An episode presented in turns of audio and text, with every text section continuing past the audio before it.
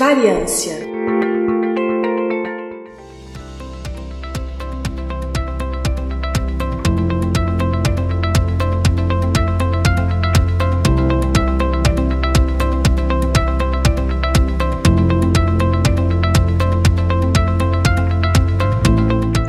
querido e querido ouvinte do Briden, meu nome é Igor Alcântara, estamos aqui para mais um episódio do Intervalo de Confiança. No caso, esse é o seu episódio número 101, e como é um episódio de número ímpar, conforme a gente explicou no episódio anterior, ele então é um episódio de um dos nossos spin-offs, e hoje então é o dia do Variância. E lembrando para vocês, que são ouvintes novos, o Variância é um programa mais curto, normalmente apresentado apenas por uma pessoa, que vai direto ao ponto num assunto mais específico. E se você está alguns episódios sem nos escutar e está se perguntando como assim esse episódio 101? Vocês há pouco tempo atrás estavam nos episódios 40 e poucos, como é que de repente foi para o 101? Escute o nosso episódio 100, que a gente explica um pouco é, o porquê e como aconteceu a nossa unificação da numeração dos nossos diferentes programas. Dado esse recado, hoje eu vou falar de um conceito muito interessante que ajuda a explicar várias coisas que acontecem no mundo há bastante tempo, inclusive mas antes de falar desse conceito, apenas uns breves e prometo de fato breves recadinhos. Primeiro é, não esqueça de nos seguir nas redes sociais. Nós estamos no Instagram e no Twitter como iconfpod, é I-C-O-N-F-P-O-D. Você pode nos encontrar também no Facebook na página Intervalo de Confiança e nós agora também estamos no YouTube com conteúdo exclusivo. Você pode entrar no nosso site, o intervalodeconfianca.com.br e ver lá já na página inicial o íconezinho do YouTube. Você clica lá, consegue entrar na nossa página do YouTube e assinar o nosso canal no YouTube, ou você pode simplesmente pesquisar por intervalo de confiança no YouTube. Nós ainda não temos uma URL amigável, a gente vai conseguir isso em breve conforme a gente atinge algumas metas que o YouTube tem em relação a número de seguidores. Além disso, você pode ajudar o intervalo de confiança a se manter tornando-se um apoiador. Você pode entrar em intervalodeconfianca.com.br/apoie e você pode ver lá as formas de nos apoiar, com valores muito pequenos que começam em cinco reais por mês. É isso mesmo, só cinco reais por mês, dá menos de 20 centavos por dia. Você pode nos ajudar. Mas se mesmo assim você não consegue, a situação está difícil, a gente entende, você pode nos ajudar de outras formas, como por exemplo, ajude a divulgar o intervalo de confiança. Dados os recadinhos, eu prometi que era breve e cumpri minha promessa. Vamos então para o episódio de hoje. O episódio de hoje é de um conceito muito interessante, conforme eu disse, que é o conceito de esterese. Se você pesquisar sobre esterese, você vai encontrar muita coisa relacionada ao esterese na física, esterese magnética, por exemplo, né? Que lá eles falam que é, é a tende... basicamente resumindo, né? É a tendência de um sistema de conservar as propriedades desse sistema na ausência do estímulo que gerou ali inicialmente aquilo dali. Mas não é disso que a gente vai falar, apesar do que esse conceito da física, ele meio que tem a ver com o que a gente vai falar, se a gente consegue até transpor isso. Mas a gente vai falar aqui da esterese na economia, e muito especificamente no emprego, mas ele também se aplica em, em outras áreas, como por exemplo vacinação, etc. Então fica aqui, parece um conceito complicado e tal, mas não é, e a gente vai explicar direitinho aqui nesse episódio. E o conceito de esterese na economia, ele surgiu a, a partir de um pensamento é, sobre, não tem nem, não, não a ver com diretamente com o emprego, né? Sobre terremotos e metais em relação a um campo magnético variável. Como eu falei, aquela questão da esterese magnética, né? E o, o uso original, então, é atribuído a um físico e engenheiro escocês, o James uh, Alfred Irving. Ele, enfim, escreveu um paper ali em 1881. E a partir desse conceito inicial da física, várias outras disciplinas começam a utilizar esse conceito, então, em suas áreas. Por exemplo, a engenharia química, a biologia, a psicologia, a educação,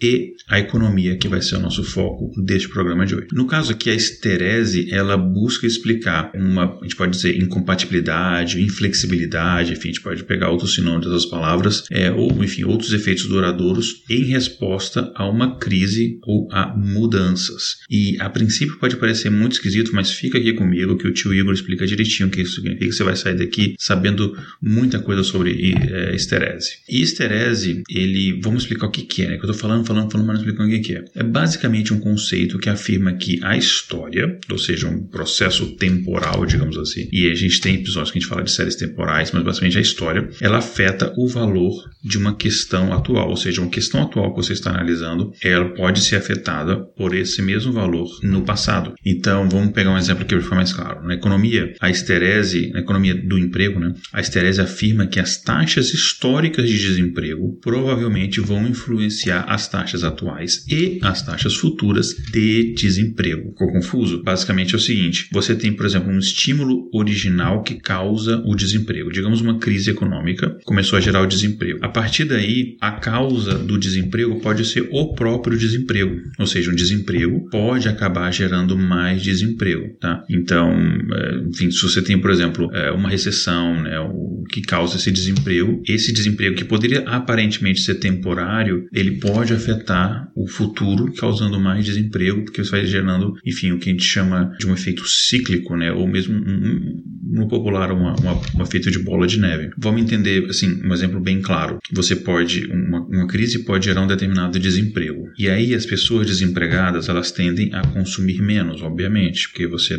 tem menos dinheiro, você não tem um emprego, né? Então você vai tentar consumir só o essencial, é alimentação, aluguel, etc. Então tudo aquilo que é supérfluo, você acaba consumindo menos ou não consumindo de forma nenhuma. Você vai menos ao cinema, você vai menos a barzinhos, restaurantes, etc. Daí você gera uma recessão nesse esses outros setores e você tem outros trabalhadores que vão ficar desempregados, então você já aumentou o desemprego. E os outros trabalhadores também vão ter que consumir menos.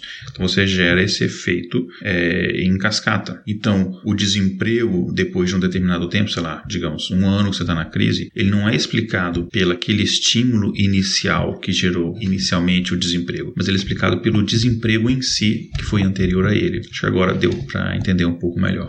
Inclusive daí que vem até a palavra esterese, né, que vem de uma palavra grega que, que quer dizer retardo, né, esse efeito retardatário que ele acaba se prolongando e acaba que crises acabam se prolongando por causa dos próprios efeitos da crise que influenciam o, o futuro. E esses efeitos persistentes e posso dizer possivelmente permanentes dessas recessões, elas implicam no que eu já falei, né, que a gente chama de efeito cíclico. E aí é um, um, um efeito diferente da esterese que eu vou explicar aqui, que não é nem a bola de neve, é o efeito cíclico mesmo né, de idas e vindas, é que eles não são simplesmente movimentos ao longo de uma tendência, mas, como eu falei, eles próprios se afetam. Né? Então, existe uma visão relacionada à persistência dessas flutuações cíclicas. Quando eu falo flutuação, eu vou explicar daqui a pouco o que eu quero dizer, mas esse, essa visão ela diz que a dinâmica da tendência reage ao ciclo e a persistência pode então ser vista como as cicatrizes que são deixadas depois de uma recessão. E aí, nessa visão alternativa, o estado da economia, o nível do PIB, por exemplo, eles são dependentes da história. Isso é um dos conceitos de esterese. Né? É, dois autores, o Blanchard e o Summers, em 1986, eles foram os primeiros pesquisadores a definir a esterese como uma relação significativa entre os níveis de empregos atuais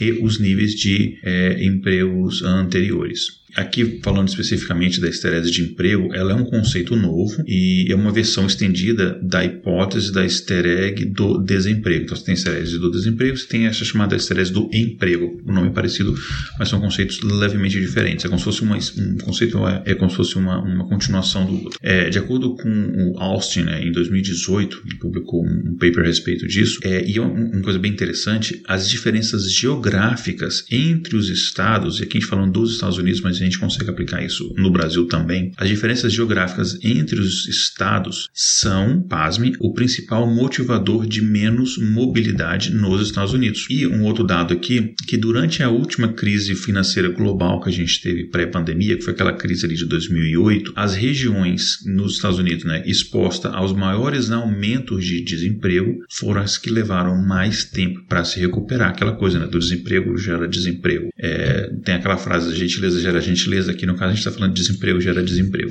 Mas espera aí, eu falei que a diferença geográfica é um dos principais motivadores para essa menor mobilidade, ou seja, pessoas de determinada região têm uma tendência menor de se mudar. E falei dessa crise de desemprego que aconteceu pós 2008, é, que inclusive é uma crise que a gente pode é, ligar ela diretamente à eleição do Trump e à volta da extrema-direita no mundo. Mas isso é um outro assunto. Mas o que, que tem a ver essas duas informações que parecem completamente desconexas? Vamos entender. É, essa questão, né, ela é explicada pelo fato de que pessoas que estão desempregadas, elas não migram para outras regiões para se candidatar a novos empregos. É muito difícil, quando você está desempregado, você mudar para outra região para procurar um emprego. Especialmente se você é um trabalhador com habilidades que a gente considera habilidades mais manuais, menos intelectuais, mais limitadas e com salários historicamente menores. Então, imagina, imagina por exemplo, que você é um trabalhador de uma fábrica, um, você tem um trabalho mais manual, você tem um salário menor do que um trabalhador, por exemplo, que trabalha no mercado financeiro. É, no caso, quando você perde o emprego, pode até ter vagas de emprego para a sua profissão, só que em outra região. Só que você perdeu o emprego. O fato de você perder o emprego dificulta você conseguir um novo emprego se esse emprego for em outra região, porque você não vai ter o dinheiro nem para se mudar, nem para de repente fazer uma entrevista de emprego presencial, esse tipo de coisa. É aquela velha história, para você conseguir um bom emprego, a melhor estratégia é você estar empregado, né? Enfim, é, é, um, é, um, é um dilema interessante, mas que pode ser explicado pelo, pelo conceito de esterese, né? Então, por conta disso, os níveis de emprego de certas regiões, eles permaneceram relativamente mais baixos mesmo depois que houve, enfim, uma recuperação econômica em nível nacional. Então, houve todo o pacote de recuperação econômica do Obama, é, assim que Obama assumiu o primeiro mandato dele. Nacionalmente, você vê o nível de confiança na economia, o nível de recuperação econômica começando a subir, mas em algumas regiões elas continuaram naqueles níveis, an níveis anteriores. A gente pode explicar isso por causa da esterese. Você pode transpor isso para o Brasil e você pode linkar diretamente isso ao fato dessas regiões terem votado, por exemplo, pesadamente no, no Trump após isso. Né? Um autor especificamente, o Yaga, em 2019, num artigo que ele publicou, ele define esse problema como esterese de emprego é, em diversas regiões dos Estados Unidos. Né? Mostra esse fenômeno como isso aconteceu. Em termos de conceitos de macroeconomia, validade da hipótese da esterese de emprego é, isso aqui é interessante, um indicador significativo da mudança, a gente pode dizer, considerável nos ciclos de negócios durante a pandemia do Covid-19. Então a gente pode transpor isso até para essa crise que a gente está tendo econômica, de saúde pública, etc., é, por causa da dessa pandemia. Os resultados que a gente analisa, né, eles indicam que choques externos, né, algum efeito externo, como por exemplo o caso da pandemia, eles afetam de forma permanente os resultados do mercado de trabalho. É, a gente está vendo isso, né? Todo o mercado de trabalho está tendo uma certa mudança é, mais acelerada por conta dos efeitos da pandemia. E a evidência ela pode estar relacionada ao fato de que os desempregados eles não migram para as outras regiões para se candidatar a novos empregos durante a pandemia, pelos motivos que eu falei, que ele tem menos dinheiro para ter conseguir mudar é, e também pelo fato de a gente estar numa pandemia, né? É, eu sou uma exceção, eu mudei no meio de uma pandemia, mas isso é uma, uma outra questão. É um tipo de, de, de trabalho diferente que eu faço e foi é, uma mudança completamente custeada pelo meu é, empregador. Mas enfim, é, então os níveis de emprego de certas regiões eles permaneceram relativamente baixos durante a pandemia do Covid e os trabalhadores que a gente chama aqui de entre aspas baixa qualificação e os trabalhadores de alta qualificação isso é um fato surpreendente, eles sofreram perdas de empregos, ambos, é, durante a pandemia e níveis, assim, em fenômenos muito mais parecidos do que a gente imagina. A gente tende a pensar que os trabalhadores de baixa qualificação acabaram sofrendo mais é, desemprego do que os de alta qualificação, mas no caso da pandemia hum, a diferença não foi tão grande assim, por aquilo que pareça. É, e a gente consegue explicar isso com a esterese, vamos chegar nisso daí. Então, vou dar um exemplo aqui também relacionado à questão geográfica. As perdas de emprego durante a pandemia, elas não foram muito diferentes, por exemplo, se você comparar a Califórnia com a Flórida. A Califórnia a gente tem uma tendência maior de, por exemplo, de empresas de alta tecnologia e a Flórida a gente tem uma tendência maior de empresas relacionadas, por exemplo, ao mercado de agricultura. E você não vê tanta diferença significativa né, nas taxas de desemprego, na mudança de taxa de desemprego nesses dois estados. E essa evidência ela pode até ser inconsistente com esse pensamento intuitivo que a gente tem em relação a esses estados, ou mesmo em relação a, por exemplo, essa ideia que a gente tem de é, diferenças entre estados mais democratas, estados mais republicanos, é, e de como eles são afetados de forma diferente pela pandemia do Covid. Né? A gente sabe que todos os os Estados Unidos foram afetados de forma brutal, né? E, é, e as diferenças que tem de um estado ao outro é que alguns estados foram afetados primeiro, outros estados foram afetados depois, mas isso pode explicar em, por outras questões, como por exemplo, é, estados mais populosos foram afetados primeiro porque as pessoas estão mais juntas, então o vírus espalhou mais rápido, é, independente da sua preferência eleitoral daqueles estados, né? E só que a perda de emprego ela foi meio que semelhante, independente da, do tipo de estado, se ele é mais rural, se é mais industrial, se é mais democrático, se é mais republicano, etc. E sugere-se né, que a política fiscal expansionista, é, o afrouxamento da política monetária, é, com, por exemplo, aqui citando, né, com é, adoção de políticas macroeconômicas é, e basicamente, é, resumindo tudo isso, é o Estado se tornar mais interventor e, e mais, eu vou usar uma palavra aqui, mas não no sentido pejorativo, né, é, mais assistencialista, esses, essas ações elas podem ajudar a mitigar os efeitos nocivos da pandemia sobre os empregos.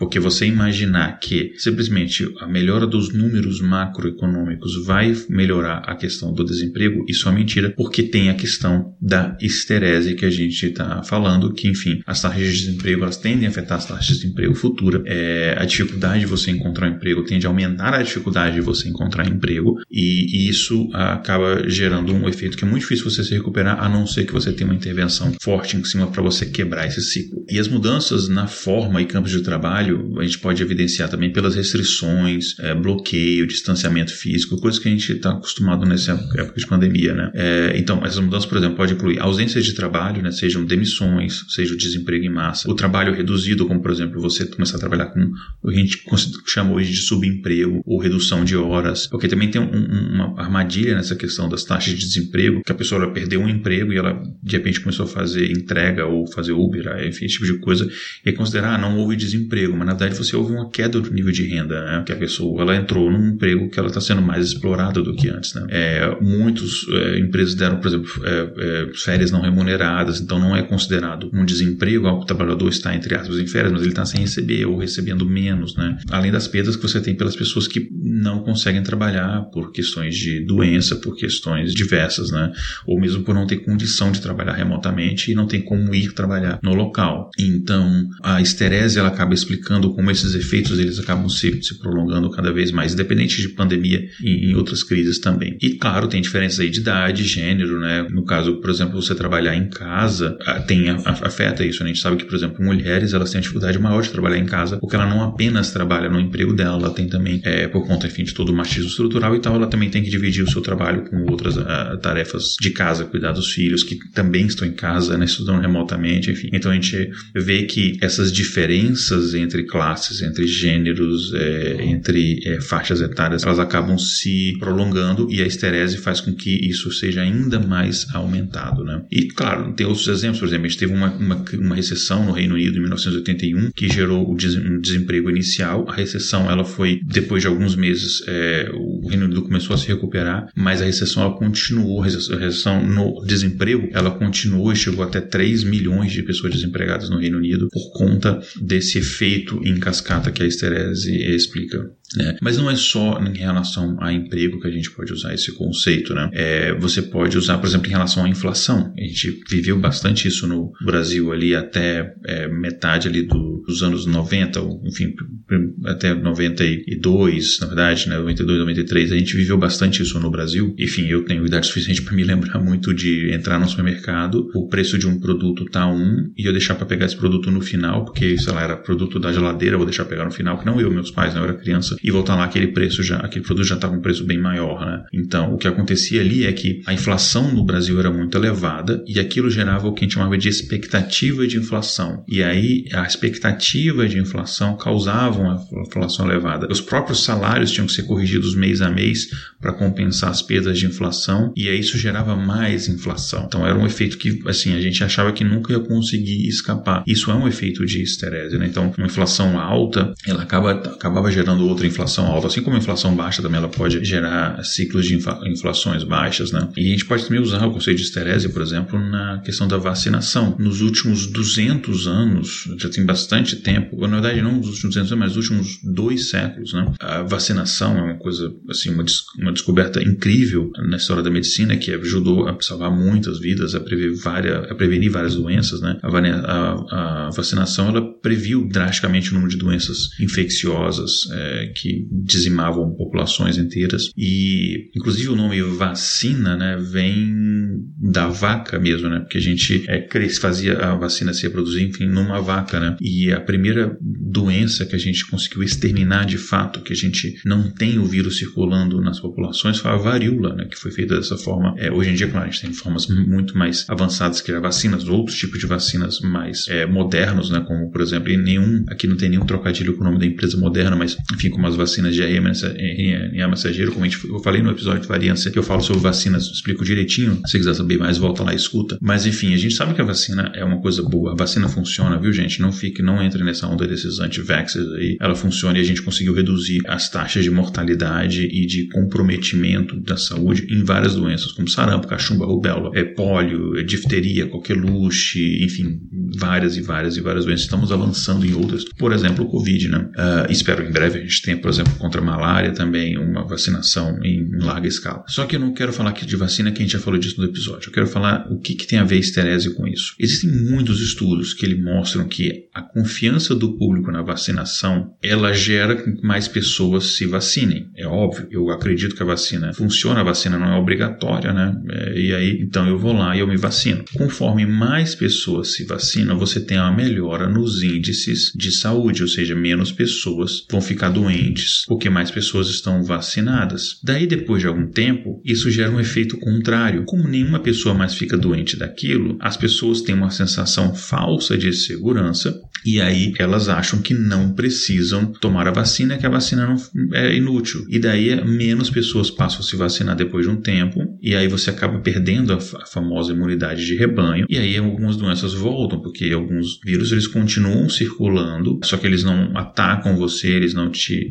te deixam doente ou debilitado porque você está vacinado. Então, se poucas pessoas já, sei lá, 10% das pessoas param de tomar aquela vacina, você está fazendo aquele vírus circular. Tem um risco gigantesco que esse vírus se mutar, gerar uma variante mais agressiva que afete até os vacinados, mas tem outro efeito também que vai afetar aquilo dali. E você tem que manter sempre as campanhas de vacinação. Por quê? Por que, que se a gente vencer uma doença, a gente tem que manter a vacinação daquela doença? Porque a não ser que seja um caso, por exemplo, da varíola, que você exterminou 100% dos vírus, a gente não tem mais circulando na população. Os que a gente tem são dois exemplares armazenados em laboratórios, na, se não me engano, na Rússia e outra aqui em Atlanta. É, mas tirando isso, você tem uma porcentagem pequena do vírus ainda circulando, ou mesmo não em humanos, mas circulando em animais e pode saltar de volta aos humanos. Então você tem que manter a vacinação ativa porque pessoas estão nascendo todo dia. Essas pessoas que acabaram de nascer não estão imunizadas. Então você tem que manter isso daí para ter certeza que o vírus está sempre controlado, que ele não vai crescer, pode ser uma variante mais forte e, e, mais letal. Só que como as pessoas têm muito tempo, elas nem lembram como é que era antes da vacina, elas, elas negligenciam aquilo, a doença volta. E aí quando a doença volta, as pessoas acham que a vacina não funciona porque a, doença voltou. Ah, olha só, eu tô, de gente vacinando aí, mesmo assim agora tem gente, pessoa ficar doente. E isso gera mais desconfiança em relação à vacina, menos gente passa a se vacinar, né? mais pessoas tornam-se contrárias à vacina, e aí a doença aumenta mais ainda. Então tá aqui o processo de esterese, é, explicando alguns casos de doenças que a gente estava vencendo, como cachumba, por exemplo, e começam a voltar por causa desse discurso imbecil dos antivacinas. É, e eu falo também um pouquinho melhor disso no episódio nosso sobre pseudociências, né? Que o episódio se homeopatia quântica funciona na Terra plana. Então, e, existem esses problemas também, e a gente pode aplicar esse conceito de esterese em diversas outras eh, áreas, né? E algumas, algumas experiências indicam que você promover a escolha de um indivíduo em ser vacinado ou não, seja, você escolher eu quero me vacinar e você colocar isso através de propaganda, né, como se fosse um, um, ato altruísta, não é um ato que ele está fazendo para se defender, mas é um ato que ele está fazendo para defender o próximo, né, para proteger a população. Isso tem uma capacidade maior de atingir é, as pessoas, de motivar as pessoas a se vacinarem, porque tem aquele sentimento, as pessoas, ah, eu não vou ficar doente, isso é besteira. Mas se você coloca aquela pecha positiva de que não, mas você vai ser um cara legal, bacana, amigo amigo da galera altruísta, isso tende a ter um sucesso maior. Eu, particularmente, estou acompanhando muito as campanhas em relação à vacinação em diversos lugares do mundo de Covid e uma coisa que está funcionando muito bem e que eu acho que alguns governos, por exemplo, aqui na Georgia, onde eu moro, estão demorando a tomar atitudes semelhantes, é você criar incentivos do, financeiros. É, por exemplo, loterias, né? A Minnesota tem feito isso. Você criar um, um sistema, e eu falei isso no episódio de vacina, você criar um sistema onde a cada dose que você toma da vacina, você ganha um, um ticket, um cupom, então você diz, e aí aquilo ali é uma loteria, enfim, aí é sorteado os números e tem prêmios em dinheiro, etc. Ah, eu acho que isso pode ter um efeito muito mais positivo do que você simplesmente você obrigar as pessoas a se vacinarem e tal. É, porque a conscientização a gente está tentando, mas tem muita é, campanha de desinformação que está fazendo as pessoas não se vacinarem e morrerem. E, enfim, o vírus está se tornando cada vez mais mortal, especialmente em idades menores em crianças. Mas isso é um outro assunto que eu não quero desviar aqui. Então, esse foi o conceito de esterese. Para finalizar, é só uma, uma questão quando eu falei sobre os efeitos cíclicos, né? explicar um pouco melhor é, o que significa isso. É, vamos pegar, por exemplo, níveis de desemprego e relacionado também a, a índices de preço, por exemplo. Em relação ao desemprego, outro fator importante é que quanto mais tempo um trabalhador ele fica fora do mercado de trabalho, mais difícil é esse trabalhador voltar para o mercado de trabalho. Porque quando você vai para uma entrevista de emprego,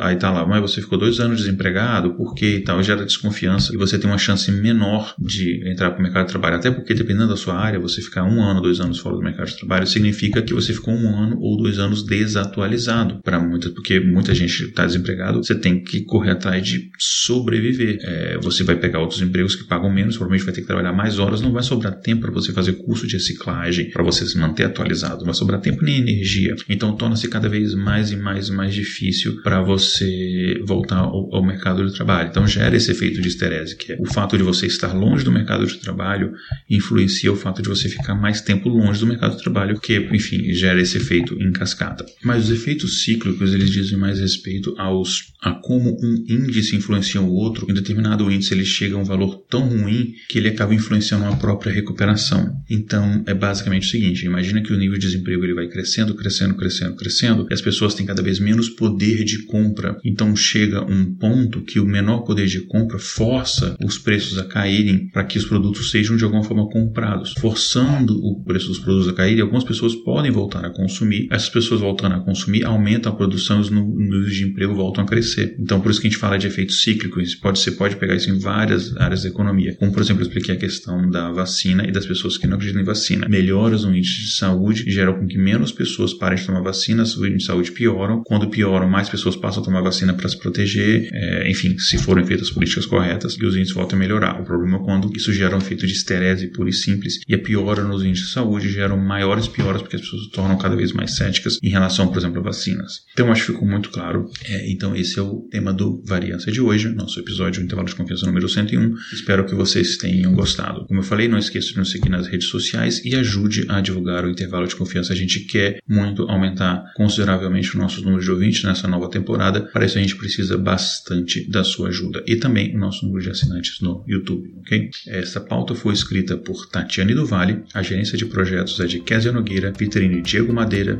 edição Leo Oliveira. Um grande abraço, até o próximo episódio. Nashla